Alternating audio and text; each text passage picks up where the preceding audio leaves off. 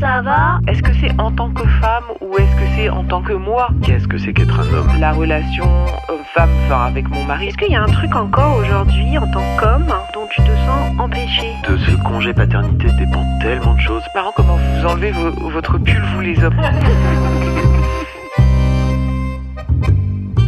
Sur l'oreiller, c'est un podcast pour parler des relations hommes-femmes, des questions d'identité, de genre, de polarité masculine et féminine. Parler des idées reçues pour sortir des schémas binaires, tendre vers des relations plus douces, plus justes et surtout plus vraies. Derrière mon micro, vous écouterez des anonymes, des personnalités et des experts. Nous allons démêler toutes les pelotes de laine du féminin masculin. Je suis Caroline Loisel. Soyez les bienvenus sur mon podcast sur l'oreiller. Hello Mélanie, Salut Caroline. Tu t'es réveillée en quelle forme ce matin Euh, moyen, à 5h du matin, euh, mon mari a bougé fort, il m'a réveillée, donc j'ai médité pour me poser. Et ton mari pendant ce temps-là, il faisait quoi Euh, je sais pas, il dormait fort. pour une fois, il ronflait pas. Ah le ronflement, je ferais peut-être un épisode spécial ronflement. Il t'a chuchoté quoi ton oreiller ce matin Que la journée allait être belle, que hum, qu'il y avait des oiseaux qui chantaient dehors et que ça méritait d'aller voir. Alors écoute, je t'invite, on va commencer par se prendre une petite tisane, parce que quand même, c'est important d'être en mode euh, douceur. Alors là, je te laisse en piocher une et me dire ce qu'il y a écrit sur euh, la tisane. Et moi, je vais en faire de même. D'ailleurs, moi, je l'ai déjà sous la main. Donc, je vais regarder tout de suite. Alors, ah bah tiens, c'est bien ça. ça. Ça me parle bien. Je recueille ma colère, je la berce. Eh bien, moi, je me laisse bercer par le sommeil. Bah, en plus, on est, euh, Intéressant. on est, on est en résonance, Mélanie, Carrément. ce matin. C'est bien. Berçons-nous.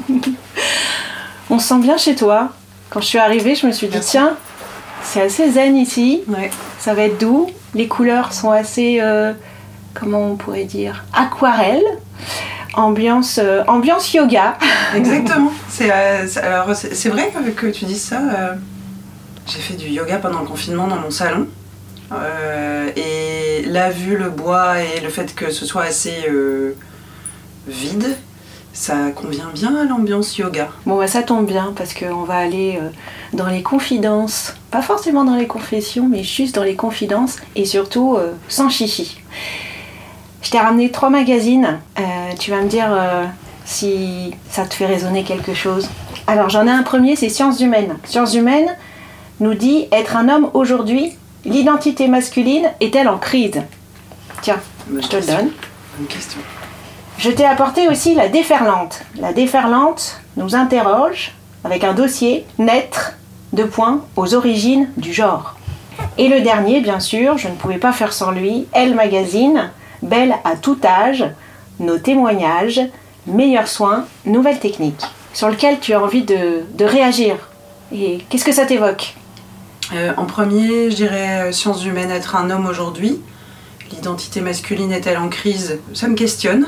Et en deuxième, euh, je choisirais elle parce que c'est un peu dommage de parler de la femme juste sur sa coque physique. Et du coup, je trouve qu'il y a une espèce d'opposition entre les deux magazines.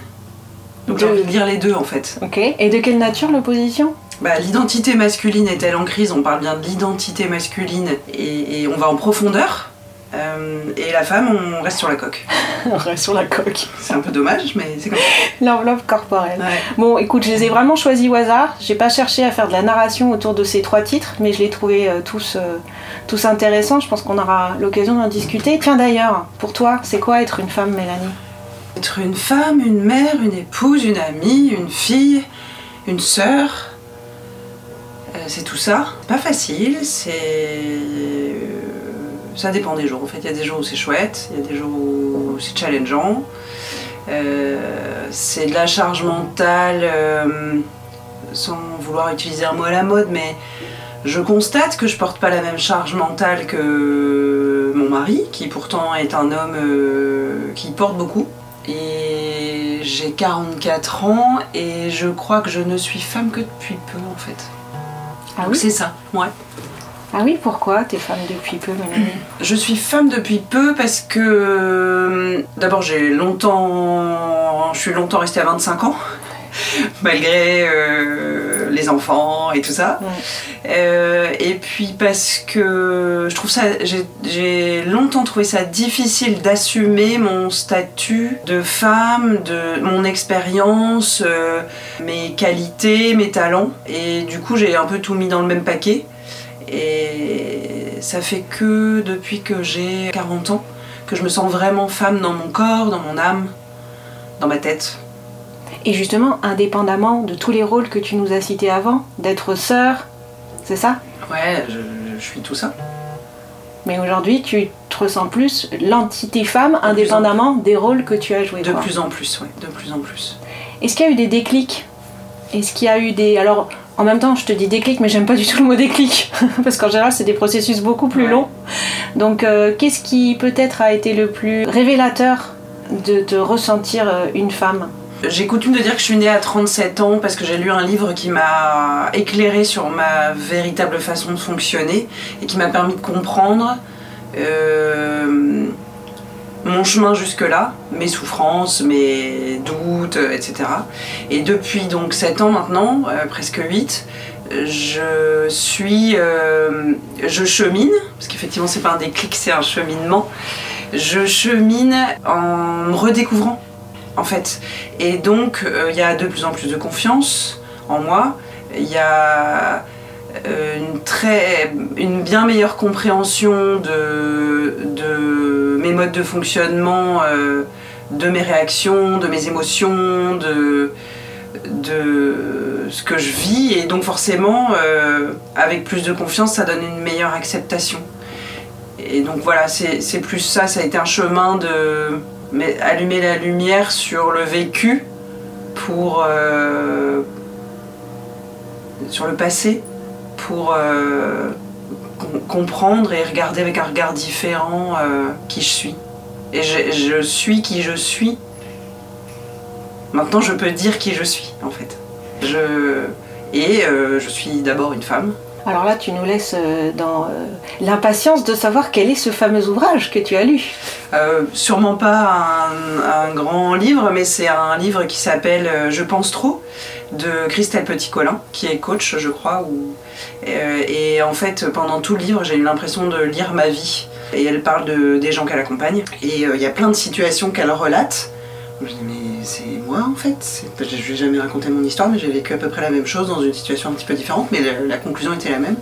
Et donc j'ai compris tous les mécanismes que j'avais mis en œuvre pour m'adapter au monde dans lequel je vivais, mais en ne me respectant pas au fond, parce que j'ai appris, c'est comme ça qu'on m'a élevé, euh, j'ai appris à faire plaisir euh, et à pas montrer mes émotions. Combien de fois on m'a dit euh, gère ton émotivité? Bah non en fait. Non, maintenant je ne veux plus gérer mon émotivité, je veux l'accueillir. Elle me sert, ma colère c'est une force parce que c'est un, c'est une dynamique de mise en mouvement. La tristesse, la joie, j'ai envie de les accueillir, j'ai plus envie de les freiner en fait. Parce que je m'en fiche de faire plaisir. Enfin, c'est pas encore complètement vrai, mais de plus en plus je m'en fiche de faire plaisir aux autres. Je veux moi. Si je te redemandais, qu'est-ce que pour toi être une femme et comment tu te vis en tant que femme, comment tu te ressens en tant que femme, qu'est-ce que tu nous dirais? Alors, je- euh, spontanément, j'ai envie de faire une réponse par différence avec les hommes. Alors, je sais pas si c'est malin ou pas, mais j'observe que mes sensations, mes intuitions sont beaucoup plus développées que les hommes avec lesquels je collabore ou avec lesquels j'interagis. Et pour moi, être une femme, c'est un peu ça en fait. C'est euh, utiliser tout ce, tout ce que mon corps et mon mental captent. Quand je vis une situation, qu'elle soit professionnelle ou personnelle, elle génère chez moi un processus intellectuel mental qui se met en route. Il y a un petit vélo en tâche de fond, là, ça commence à connecter avec des informations que j'ai accumulées. Ça se connecte avec ce que je vois, ça se connecte avec ce que j'entends, et ça se connecte avec ce que je ressens euh, dans mon plexus solaire et dans mes tripes. Et au final, avec tout ça, je fais quelque chose. Et en général, c'est assez fiable. Et pour moi, être femme, c'est ça en fait. C'est cette capacité à relier mon mental, mes sensations physiques et mes sensations tripales, pardon pour le terme. Pour moi, être femme, c'est ça. Et après, il y a ma relation à mon corps, qui est pas bonne, en tout cas qui a pas été bonne pendant longtemps, qui est de mieux en mieux parce que je vieillis et que je me connais mieux et que j'ai pas envie de me gâcher les années qui restent. à- J'espère qu'il m'en reste pas mal, mais du coup, comme il y a eu nombreuses années où j'étais pas bien dans mon corps de femme, j'ai envie d'être bien dans mon corps de femme euh, sur ma deuxième partie de vie. C'est intéressant ce que tu dis sur le corps parce que juste ce matin, Noémie Delattre a posté sur Instagram un sujet sur justement euh, la relation euh, des femmes avec leur corps. Et elle continue à œuvrer aujourd'hui pour que euh, potentiellement le plus de femmes possible retrouvent du lien avec leur corps. Alors pour toi, qu'est-ce que tu avais perdu et que tu as retrouvé sur ce corps ou est-ce que qu'est-ce que tu n'avais jamais connu et que tu as découvert? Euh, j'ai toujours vécu mon corps comme un moyen de transport. Euh, c'est un peu caricatural, mais c'est vraiment ça. Et en fait, euh, j'ai retrouvé des sensations physiques avec la marche, notamment. Et puis du coup, j'ai découvert d'autres, d'autres sports, alors en l'occurrence le pilate et le yoga, qui me permettent de d'avoir des sensations en douceur et où du coup j'ai le sentiment de plus euh, respecter mon corps. Je, je faisais du sport euh, quand j'étais plus jeune, je faisais beaucoup de sport, mais en fait c'était pour que mon moyen de transport ait un look et euh, une apparence qui correspondent à peu près à ce que j'aurais bien voulu ou aux standards de mode de l'époque. C'était pas du tout dans un objectif de soin. Et j'ai eu, je, je sais, honnêtement, je sais pas comment, je, je sais pas ce qui s'est passé, mais j'ai à un moment donné ressenti le besoin de prendre soin, en fait, de prendre soin de mon corps. Je pense que, en fait, sur mon chemin, je sais pas dire quels ont été les faits ou les événements, mais il y a eu quand même une prise de conscience progressive que je prenais pas soin de moi en tant qu'individu, en tant que personne, en tant que. en tant que. Je prenais pas soin de moi dans toutes les dimensions de mon être. Et je suis passée dans une phase de. d'être. Être, tout simplement. T'as une explication euh, sur le fait que ton corps t'en prenait pas soin? Est-ce que ça vient de...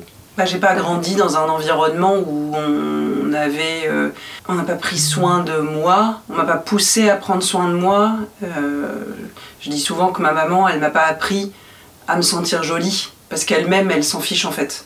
Euh, c'est pas qu'elle est pas jolie, c'est que elle a pas besoin de ça, ça fait pas partie de son équilibre. euh, euh, elle, euh, elle n'est pas préoccupée par le regard de l'autre euh, et, du coup j'ai- donc entre à la maison où j'ai pas appris ça et je n'en ai pas eu l'exemple et je n'y ai pas été encouragée et euh, bah, comme tout le monde à l'âge ado, euh, le moment horrible où euh, on se trouve moche dans des vêtements soit trop grands, soit trop petits, avec des bagues pour peu qu'on ait un peu de boutons, etc. Et moi j'étais dans un environnement où l'apparence comptait énormément.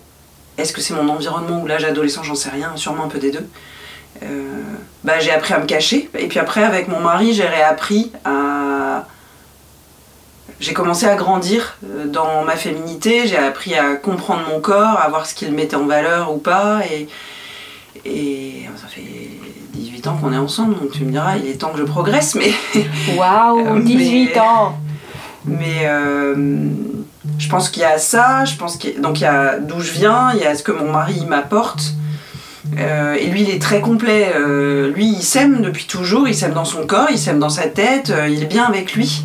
Euh, donc forcément, c'est un bon exemple. Et ça m'a, ça m'aide clairement. Euh, et puis, euh, et puis voilà, cette prise de conscience de, il faut quand même que je reste avec mon corps encore pendant quelques années. Donc autant qu'il soit en bon état pour m'emmener le plus loin possible. Mais c'est intéressant parce que ce que tu dis, il y a une. Je sais pas, là, du coup, j'ai l'impression d'une sorte de paradoxe. C'est-à-dire que quand tu étais jeune, euh, c'est le fait qu'il n'y a pas vraiment d'importance euh, de la part de ta maman, en tous les cas, sur le regard des autres. Mais qu'aujourd'hui, toi, dans ce que tu as retrouvé de ton corps, c'est quelque chose en même temps de plus intérieur et pas forcément relié au regard des autres. Tout à fait, c'est vrai. Euh, je ne sais pas te l'expliquer. Je pense que c'est aussi. euh, En fait, je pense qu'il y a plein de choses. J'ai la conviction d'être une âme incarnée dans un corps. Soit je considère que ce corps est un moyen de transport et je le néglige, et du coup mon âme n'arrivera peut-être pas à faire ce qu'elle a à faire dans cette vie-là, dans cette incarnation-là. Soit je relie les deux, et je mets en vie cette alliance d'une âme et d'un corps pour accomplir cette mission pour laquelle je suis venue dans cette vie, dans cette famille, avec euh, ses parents, ce mari, ses enfants. Et je, et je crois que j'ai basculé de ce côté-là, en fait. Du côté, euh, bah, en fait, je pense qu'il y a une prise de conscience de ce dont mon âme a besoin et de ce qu'elle est venue chercher sur cette terre. Il y a une prise de conscience que, bah, du coup, euh, cette incarnation-là, euh, elle est importante. Elle n'est pas juste un moyen de transport. Et donc, bah, moi, j'ai envie d'avoir une belle vie. Et ça passe par euh, cet épanouissement et cette alliance-là. Je vais te laisser euh, prendre le paquet de cartes là que j'ai apporté. Et je te laisse euh, en choisir Il y a une. Que des surprises. Je te laisse en la choisir tisane, une sans évidemment les regarder. Ah oui. Tu la regarderas après. Donc tu prends une carte, tu la pioches. Pour euh, nos auditeurs, ce sont des images. C'est du photolangage. Alors je te laisse choisir celle qui t'inspire, qui vient vers toi, et nous dire euh, ce que ça vient apporter à l'échange qu'on vient d'avoir sur ce que c'est qu'être une femme. Un bagnard derrière une grille de prison. Bah j'en suis sortie, je crois. Euh, je crois que je sais pas si c'est ça que ça dit, mais moi comme je l'accueille, c'est que c'était ma vie d'avant et que et que j'avais cette tête triste, alors que derrière le paysage il est ouvert et et je crois que je me suis retournée et que j'ai regardé euh, à côté et autour de la grille et derrière la grille. Faut que je décrive l'image peut-être. En fait, c'est un paysage de campagne. Il y a juste quatre grilles, enfin quatre barreaux tenus par ce bagnard tout triste, qui si en fait euh, il regardait derrière lui, il verrait pas les barreaux mais la campagne. Et je crois que c'est ce que j'ai fait en fait, de me retourner. C'est marrant. euh, Il tient ses propres barreaux, effectivement, le monsieur. Il n'est pas enfermé, c'est juste Non, lui qui s'est mis euh, quatre Ouais. barreaux euh, ça. devant lui, alors que le champ des possibles est beaucoup plus vaste. Et, magnifique en plus. Et magnifique en plus. Pour toi, c'est quoi l'idée la plus cliché sur les hommes? Sois fort. Le côté, ils doivent tout porter, ils doivent être super forts. Parce que du coup, ça interdit, ça leur interdit implicitement euh, ce qui a l'air fragile. Par exemple, pleurer, par exemple, ne pas savoir, euh, par exemple, ne pas être capable de faire quelque chose physiquement ou intellectuellement. Alors dans les hommes qui ont partagé ta vie, de loin, de près, que ce soit ton père, peut-être tes frères, ton mari actuellement, tes collègues de travail, sur ce sujet justement du soi fort, est-ce que tu as autour de toi des personnes qui ont essayé de le déconstruire et comment ils, comment ils ont opéré? Dans ma famille, mon père et mon frère ne disent rien. Donc mon père, on sait que ça va pas quand il est malade. Euh, il a des soucis quand il y a un truc qui sort pas et qui est souvent lié à une douleur. Ou... Donc euh, papa il dit pas et il souffre. Mon frère, euh, il va s'enfermer. Il est, introverti, il a besoin de lui, donc je pense que quand il souffre, il s'enferme. Chacun son truc. Par contre, j'ai jamais vu dans, dans nos épreuves de famille euh, fortes ou enfin difficiles ou moins difficiles, je ne les ai jamais vus pleurer. Et je, je ne- honnêtement, je crois pas qu'ils se soient déconstruits en fait. Je pense qu'ils font avec. Mon mari, par contre, euh, lui, il a grandi beaucoup avec sa maman parce que son papa, euh, ayant repris ses études, euh, bref, était moins, moins présent pendant une phase de leur vie. Euh, et du coup, il a grandi en accueillant tout. Donc il a une, euh, une part féminine, euh, je dirais, dans la capacité à accueillir ses émotions, que finalement euh, j'observe chez peu d'hommes. Avec Nico, on pleure euh, au même moment, dans les mêmes films, euh, et il assume complètement ça. Euh, alors est-ce qu'il s'est déconstruit ou est-ce qu'il s'est construit comme ça? Moi je pense plutôt qu'il s'est con- construit comme ça, il n'a pas eu besoin de se déconstruire. Il a, il a grandi en accueillant euh, sa part féminine et sa part masculine. Et du coup, euh, Nico, Ouais. vis-à-vis de ses amis, des personnes qui lui sont proches, est-ce qu'il l'assume au- aussi bien? Il fait jamais semblant. Euh, il lui arrive très régulièrement de, entre guillemets, faire des déclarations à ses, ses deux meilleurs amis, où du coup, ils se prennent dans les bras, et on voit la gêne un peu de l'autre. Après, ils le connaissent, donc euh, il y a, plus les années passent, moins il y a de gêne, mais il y a une forme de gêne d'un côté et des larmes de l'autre. Parce qu'à un moment donné, euh, euh, il ressent le besoin de dire qu'il aime avec tout son cœur, et, ça fait parfois sortir des larmes, mais c'est pas des larmes de tristesse. Et il le fait.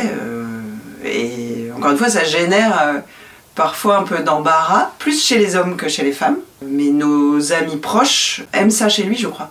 Parce qu'il a la capacité à dire, parce qu'il aide les autres à, à accueillir. Mine de rien, ça fait toujours grandir un peu l'autre, d'accueillir l'émotion de quelqu'un. Et je, je crois que ça fait partie des choses qui l'amènent dans son environnement. Mais euh, moi, j'observe toujours euh, avec un peu de. Moi, j'ai appris à me protéger. Quand je sens que l'émotion arrive, clac, je ferme tout. Et ça sortira d'une autre manière après. Euh, Là, je pourrais dire, c'est toi l'homme de la famille. hein. un peu, en ouais, mode stéréotype. Complètement. Bah, moi, j'ai appris à développer ma part masculine avec, euh, avec euh, ma famille, dans la manière dont j'ai grandi. Parce que mes émotions n'étaient pas accueillies. Donc, je les ai. Quand ça fait mal de l'exprimer, t'exprimes plus. Donc, euh, bah, c'est tout. Euh, et effectivement, en ça, il m'aide à développer ma part féminine. Et toi, comment, qu'est-ce que tu apprends à vivre ta vie à ses côtés? Qu'est-ce que tu apprends sur toi? J'apprends qui je suis. En fait, chaque jour, je découvre des nouvelles euh, parts de moi que j'avais pas encore explorées. Alors, chaque jour, euh, évidemment, c'est pas toujours des trucs hyper profonds tous les jours. hein. Au début, par exemple, quand je le voyais pleurer, ça me gênait. Euh, Ça te gênait pourquoi? Bah parce que j'ai pas, j'ai- j'ai- dans mon environnement, il n'y avait pas d'homme qui pleurait. Euh, et donc je savais pas quoi faire avec ça. Et maintenant, euh, j'ai appris à, à accueillir et à, à essayer de comprendre euh, euh, ce qu'elles veulent dire, ces larmes, ou ce que cette émotion euh, vient dire. J'ai appris à accueillir mes émotions. Du coup, je les, ressens mieux. Euh, j'ai appris à, explorer certaines parts de ma spiritualité avec lui.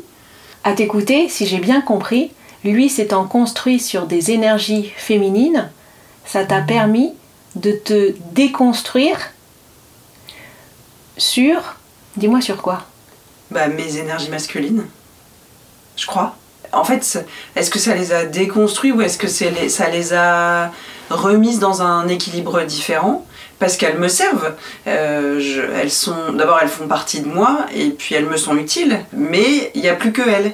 Il y a d'autres. Euh, et tout ça génère un nouvel équilibre dans lequel je me sens d'ailleurs beaucoup mieux. Pour la petite anecdote, euh, quand j'étais en. Non, euh, avant que je tombe enceinte de notre troisième enfant, qui a une petite fille, euh, on était allé voir un énergéticien qui m'avait dit Mélanie, tu auras une fille quand tu accueilleras tes émotions. Et il m'a dit ça euh, début 2012. Et je suis tombée enceinte euh, mi-2012 d'une petite fille. Parce que ça m'a vachement perturbée en fait qu'il me dise ça. J'avais déjà commencé à cheminer, même si j'avais pas encore franchi certaines étapes que j'ai franchies aujourd'hui. J'ai compris ce qu'il a voulu me dire. Ça m'a un peu heurté, on va pas se mentir, mais j'ai compris ce qu'il a voulu me dire. Ça a beaucoup fait rire euh, Nicolas. Et hum, quand j'ai su que j'étais enceinte, au tout début, j'ai su que c'était une fille. Je l'ai su parce que je savais que j'étais dans l'accueil. Et finalement, c'est cette grossesse-là et c'est euh, cet accouchement-là et c'est cette relation-là qui sont les plus abouties. Parce que j'étais pleinement dans l'accueil de ce que je vivais, pour le coup en tant que maman. Alors, euh, il est jamais trop tard. euh, mes garçons, je pense, en ont aussi un bénéfice du coup derrière. Parce que j'ai exploré avec ça, j'ai exploré des parts de moi que je connaissais pas. Et dans lesquelles je me sens bien aujourd'hui. Si euh, tu devais prendre ton oreiller, là, imagine, et, et tu devais lui donner un grand coup sur ton oreiller, parce que parfois on est très en colère et notre oreiller est un peu un, un réceptacle de notre colère. D'ailleurs, moi on m'a dit que je devais la bercer. Je vais peut-être aller euh, faire du sport avec mon oreiller ce soir, mais, mais, mais pas le sport que vous croyez. Euh, si tu devais donner un grand coup dans ton oreiller, ça serait sur euh, quoi? Je pourrais en donner deux? Oui, allez, c'est parti. Euh, le premier, ça serait euh, l'image euh, de la famille qui est importante pour moi et que j'ai pas eu avec mes parents et mon frère. Et ça me rend triste et ça me manque et ça me met en colère. Euh, et le deuxième, ça serait euh, de ne pas m'être respectée dans certaines relations professionnelles qui m'ont du coup beaucoup fait souffrir. Mais ça serait pour m'en débarrasser parce que maintenant j'ai compris, j'ai compris les leviers qui m'ont fait faire ça et je crois que je j'y retomberai plus.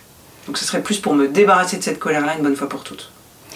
Du coup, avec un peu de recul euh, sur le sujet professionnel, quels sont les éléments qui ont fait que as cette colère Enfin, c'était des situations où, pour toi, tu as agi, où les autres ont agi, et ça t'a mis dans des postures euh, compliquées Ouais, en fait, euh, moi j'ai grandi dans le fait de faire plaisir et de s'occuper de l'autre d'abord. Euh, et du coup, j'ai- besoin qu'on m'aime. Et donc, à titre professionnel, dans certaines relations, dans certaines situations, soit je dis pas, soit je dis et je m'arrête si en face de moi il y a une réaction euh, euh, dominante qui me fait peur. Ça, en fait, ça va chercher des, des trucs dans mon estomac où j'ai vraiment très très peur et je préfère euh, faire la tortue et rentrer dans ma carapace que. Tu fais bien la tortue, hein. de vous la voyez pas, mais Mélanie a très bien fait la tortue. Je maîtrise la technique. Je préfère rentrer dans ma carapace plutôt que de m'opposer parce que j'ai peur. Je sais qu'au au bout du bout, c'est la peur de ne pas être aimé. Et donc, euh, ça fait faire des trucs cons en fait. La dernière fois que tu t'es excusée sur l'oreiller, ou qu'une autre personne s'est excusée sur l'oreiller, c'était à propos de quoi? Bah, je sais même plus. Une broutille du quotidien, sûrement, euh, à la fin de journée, fatiguée, euh, je sais pas. J'ai aucune idée. Mais c'était sur l'oreiller? Oui, parce que moi, je commence à parler en général quand on est dans le noir. Ah, Avec, euh, bah, parce que c'est un moment doux, calme, il n'y a pas de bruit, il n'y a pas d'enfants, il n'y a pas d'interférence, en fait, il n'y a rien, il n'y a pas de livre, il n'y a pas d'écran, il n'y a rien. Euh, et pour moi, c'est les conditions idéales. il y a une question que tu voudrais me poser? Pourquoi sur l'oreiller? Pourquoi sur l'oreiller? Parce que c'est un endroit, euh, je trouve, euh, privilégié qui euh, nous incite à nous mettre à nu. Enfin, en tous les cas, c'est ma vision de cette position euh, horizontale et latérale en général, si on est accompagné sur l'oreiller. Et, euh, je, me dis que c'est des moments euh, précieux aujourd'hui dans un monde qui, soit va trop vite, soit va dans un sens qui n'est pas forcément le, bon.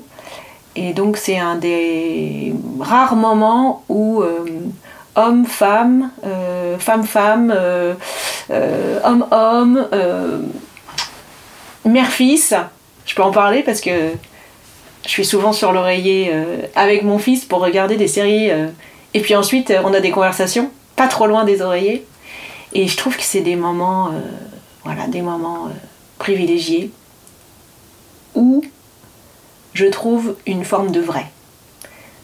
Je sais pas si c'est la vérité, mais sur le moment, c'est du vrai, c'est de l'authentique, c'est du sincère, et ça, ça me touche. Et c'est ce que je viens rechercher dans ce podcast. Je suis d'accord avec toi, je trouve que c'est des moments hors du temps.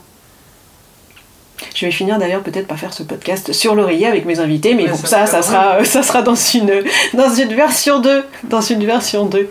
C'est quoi la phrase qui t'a le plus marqué dans ton enfance, dans ton adolescence, et qui t'a. euh, et que potentiellement t'as retourné comme une crêpe aujourd'hui? T'as pas de raison de pleurer, il y a des enfants qui sont plus malheureux que toi. À chaque fois que j'étais triste ou mal, j'entendais ça. Et du coup, ma peine et mes émotions n'ont pas été considérées en tant que telles. Très bien. Tu nous as parlé d'une autre phrase qui est euh, fait plaisir. Mm. Tu la mettrais à peu près sur le même niveau? Qu'est-ce que tu dirais de cette phrase? Parce qu'en fait, c'était pas une phrase qui m'était dite, c'était des comportements qui étaient attendus de moi. D'accord. Cette phrase, elle t'était pas dite? Non. Jamais? Non. Mais par contre, on attendait de moi, la preuve, quand j'étais triste, il fallait pas que je le sois, parce qu'il y avait des gens qui, étaient- plus tristes que moi et qui étaient donc plus légitimes que moi à exprimer euh, leur tristesse. Et c'est vrai, hein, on va pas se mentir, il y a des gens qui sont plus malheureux que moi. Mais du coup, moi, je comptais pas ce qui compte. euh, le sentiment que j'ai, c'est que moi, je comptais pas, c'est que je devais euh, d'abord faire pour les autres. Et puis après, euh, bah, j'ai jamais considéré que si que du coup je pouvais même arriver après en fait. Donc j'ai appris à donner, donner, donner, donner. Et j'ai ça en moi, cette générosité-là euh, en moi. Et, mais j'ai aussi cette frustration ou cette colère parfois selon les jours de me dire, bah en fait à force de donner, euh, quand est-ce que les autres se disent, tiens mais peut-être que Mélanie elle a besoin. Ton mari, il te donne aujourd'hui? Ah oui, euh, le, le seul dont je peux pas dire ça c'est lui. Toujours Ça a toujours été comme ça Ah ouais, ouais, Depuis le début il est- Mais il est incroyable. Mais c'est mon âme sœur, c'est. Et à tous les niveaux connaît. Sur tous les plans Ouais, Ton plaisir à toi ouais. C'est un homme magnifique. Oh ouais, je, faut surtout pas que je le lâche. Je ne le présente à personne. On, va faire, euh, on va faire des clones de Nicolas Non, c'est interdit, il y en a qu'un, c'est moi qui l'ai. De quoi te sens-tu empêché encore aujourd'hui? C'est une bonne question, je me, suis jamais, po- je me la suis jamais posée. Je, pense que j'ai pas encore terminé euh, mon chemin euh, dans ma relation à mon corps. Donc je suis pas encore euh, pleinement libre. Ça peut avoir des conséquences sur l'oreiller. Et ça, je sais pas le débloquer. J'y arrive pas. J'ai pas la clé. J'arrive pas trop. Je sais même pas où est la porte encore. Peut-être que j'ai la clé, mais j'ai pas la porte. mais ça viendra. Et qu'est-ce qui a débloqué particulièrement sur l'oreiller? Bah, quand t'aimes moyen ton corps, t'as pas trop envie qu'il soit vu. Tu vois Mhm. Donc, euh, euh, la nudité, c'est difficile pour moi. euh, même en maillot de bain, même en maillot. j'ai l'impression qu'il y a les spotlights sur moi, tout le monde me regarde. aller à la plage, pour moi, c'est pas évident, évident. hein. Ah ouais. Donc, Et même dans l'intimité avec un homme formidable, ça reste, facile. ça reste compliqué aujourd'hui. Donc, j'ai encore du chemin à faire. T'as encore du chemin à faire. On te prenait dans les bras, Mélanie? Assez peu. Je me souviens que ça, c'était un des moments euh, structurants dans ma croissance. Quand je suis rentrée en sixième, donc j'avais 11 ans, euh, moi j'avais, j'allais me coller. Euh, j'attendais pas qu'on me propose, j'y allais. Et souvent, c'était dans le canapé, soit sur l'épaule de mon père, soit sur l'épaule de ma mère. Et à 11 ans, ils m'ont dit faut que t'arrêtes, ça se fait pas. Donc j'ai pu ma dose, en tout cas avec mes parents. Mais ma grand-mère, euh, je faisais pareil. J'allais, je me mettais à ses genoux, je mettais ma tête sur son ventre et elle me caressait les cheveux. Quand mon fiancé est décédé, mes parents m'ont pas pris dans leurs bras. Oui, même dans des moments euh, Ouais. les plus douloureux qui soient. Donc euh, après ils ont, je, je- jusqu'à il y a quelques années, ça me mettait très en colère et je leur reprochais. Juste je me mets, enfin ils ont pas appris, on leur a pas appris ça. Tu Ils leur, en pas as, faire. tu leur en as déjà parlé ou pas? Ouais. Et Mais on ils se comprend pas. ils répondent. ouais. On n'a pas le même besoin. Et comme mon frère est très différent et n'en a pas besoin et n'en a jamais eu besoin, je, je pense que je suis l'extraterrestre de la famille. Un coup de baguette magique, t'as une baguette magique, t'es hyper puissante. Tu peux changer quelque chose sur les relations homme-femme en un flash. Tu changes quoi? Euh, la conscience de la complémentarité dans tous les esprits. Ceux des hommes, ceux des femmes, ceux des féministes, ceux de tous. La conscience de la complémentarité pour passer de l'opposition à la complémentarité. Est-ce que tu as une idée pour une éducation, un développement des enfants, des adolescents qui soit moins genré? Pour que notre éducation soit moins genrée, Oui, un truc qu'il faudrait changer, quel que soit le lieu. Ben, c'est une question difficile parce que. Est-ce que je suis objective en disant que j'ai l'impression que l'éducation que je donne à mes enfants n'est pas, genrée? Je sais pas. J'imagine que je suis pas objective. Mais T'as l'impression qu'aujourd'hui, donc que ce soit, donc t'as une fille et deux garçons, aujourd'hui euh, tu, tu te dis que tu les éduques euh, de la même façon, indépendamment de leur euh, genre. c'est le sentiment que j'ai. Mon deuxième a joué pendant longtemps avec les poupées de sa sœur. Bah, il a joué avec les poupées de sa sœur, ça nous a, ça nous a jamais euh, perturbé. chacun va chercher les. Alors, ils sont un peu plus grands maintenant, donc c'est un peu différent, mais ils sont toujours allés vers les jeux qu'ils avaient envie sans qu'il y ait de. Euh, les jeux, les couleurs, les... on n'a pas retenu euh, quelque envie que ce soit euh, sur euh, ben, le vocabulaire qu'ils utilisent, les jeux vers lesquels ils vont, les couleurs de ce qu'ils portent, les amis, tu vois. et du coup, c'est intéressant, comme les garçons sont grands, je leur poserai la question de façon assez directe pour savoir comment eux se vivent. Mais comme j'ai un mari qui a un très bon équilibre entre sa- ses qualités féminines et ses qualités masculines, et que moi, alors j'exprimais plus mes qualités, qualités masculines jusqu'à aujourd'hui, mais j'équilibre euh, entre les deux. J'ai l'impression que chez nous, c'est moins genré. Mm. Je peux pas dire pas, Mm. Mais moins. Mais c'est vrai qu'il faudrait les interroger. Mais il faudrait que je leur demande. Il y aura ouais. un témoignage euh, spécial sur euh, Ouais. Instagram des enfants de Mélanie. Ah, je, Pour je savoir- leur demanderai. Pour savoir je- ce qu'ils en pensent. Tu fais une enquête interne dans la famille. Je vais leur poser la question parce qu'en plus ils en parlent à l'école et ils, ils nous ont dit déjà euh, qu'il y avait un, une jeune fille qui leur disait qu'elle était un garçon. Et, euh, et du coup, on en a parlé en disant Ah bon, mais est-ce que du coup elle se sent bien dans sa peau? Bah, quand elle dit qu'elle est un garçon, oui. Quand elle dit qu'elle est une fille, non. Ah, ok. Et vous? Bah, elle fait ce qu'elle veut. Bah, ouais. Ouais. C'est vrai, en fait. C'est ce qu'elle ressent, personne ne peut ressent. le nier. Donc, euh, et voilà, on est passé à autre chose. Donc je pense qu'en plus, il y a une forme de. C'est pas qu'ils s'en foutent, c'est que c'est pas leur sujet, ils jugent pas. Euh, donc euh, euh, j'ai demandé, à- je leur ai demandé, tu te sens bien dans ta peau de garçon? Ils m'ont dit oui. Bah écoute, merci Mélanie. Avant de te quitter, j'ai un petit cadeau à te remettre. Donc je te laisse l'ouvrir. Décidément.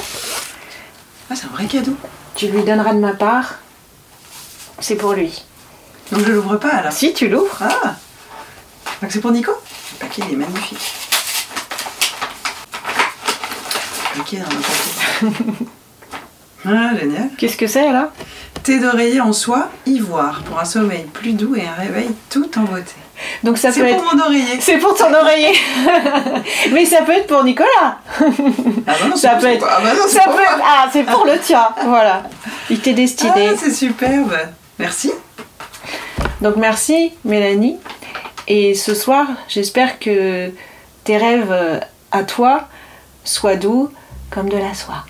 Merci Caroline. À bientôt. À bientôt.